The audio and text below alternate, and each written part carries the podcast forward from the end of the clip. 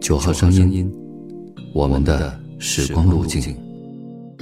九号声音，我们的时光路径。九号声音，我们的时光路径。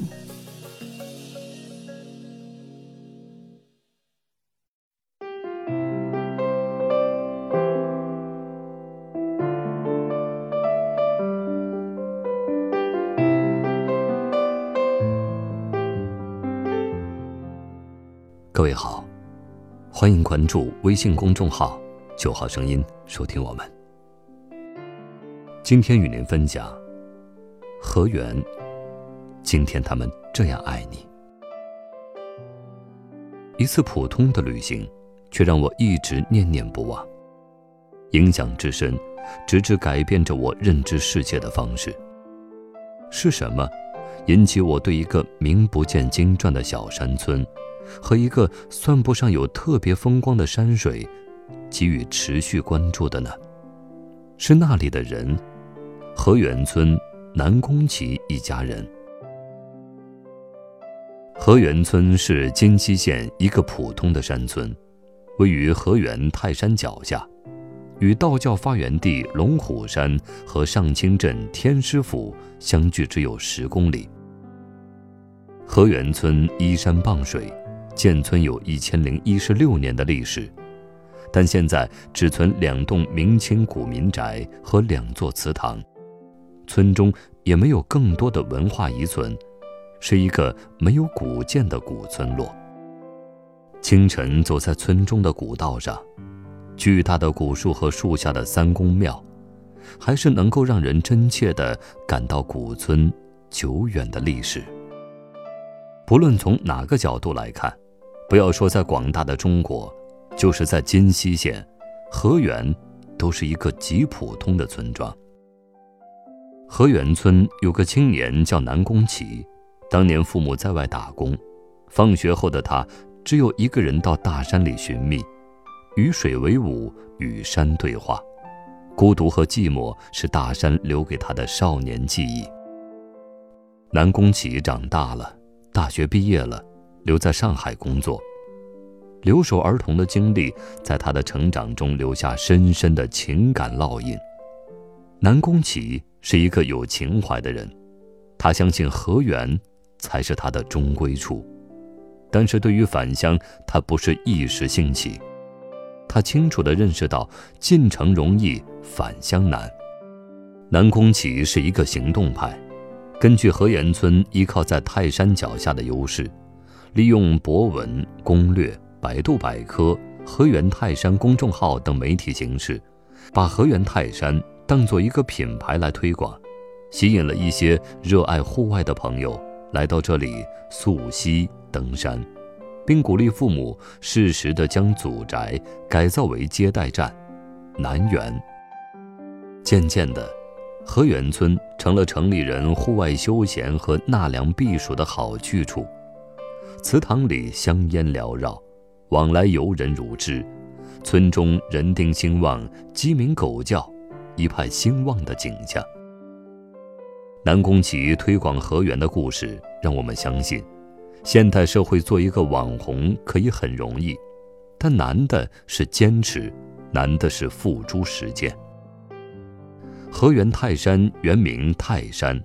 可在中国，以泰山为名的山实在太多了，一不小心就被淹没在了茫茫网海中。为了利于网络宣传，南宫启将泰山创意为河源泰山，收到了意想不到的效果。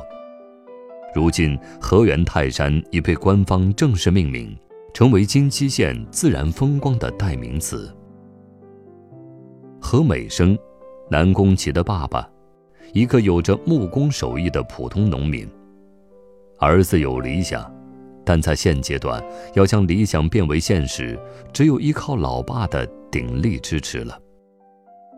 何爸爸最可爱之处是敢于接受新生事物，拍照片、玩 QQ、发微博已经是他生活的一部分。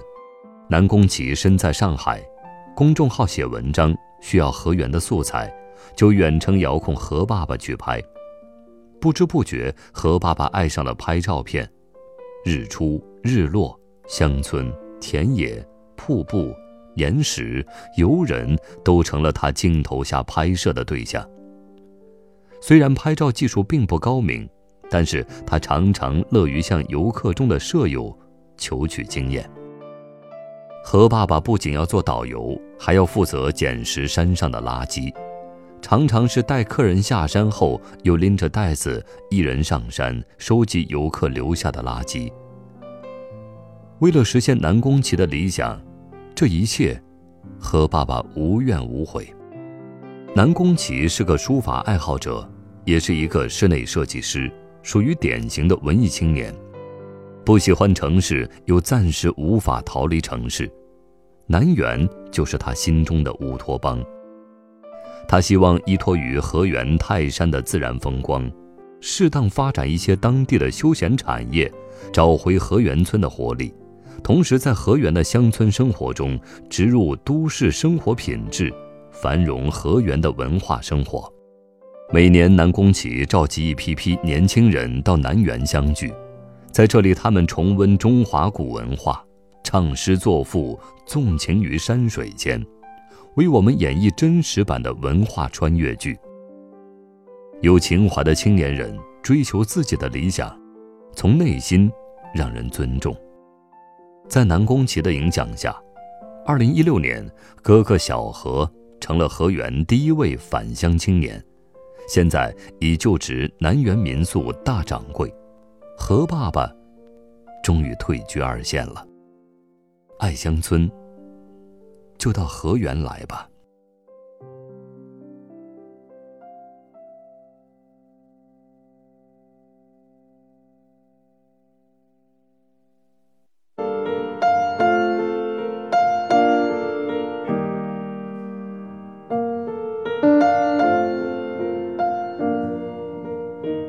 You with the sad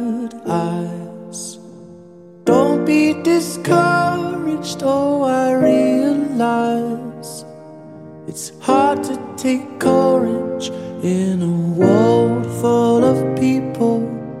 You can lose sight of it all.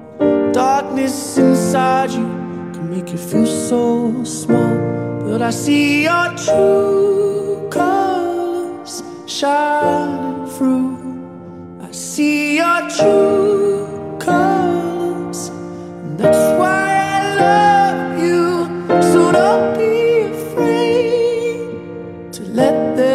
show your true colors, true colors, beautiful.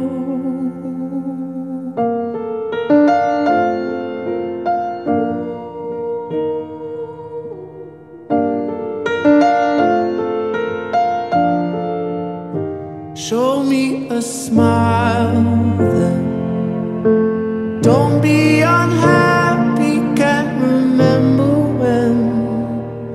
Laço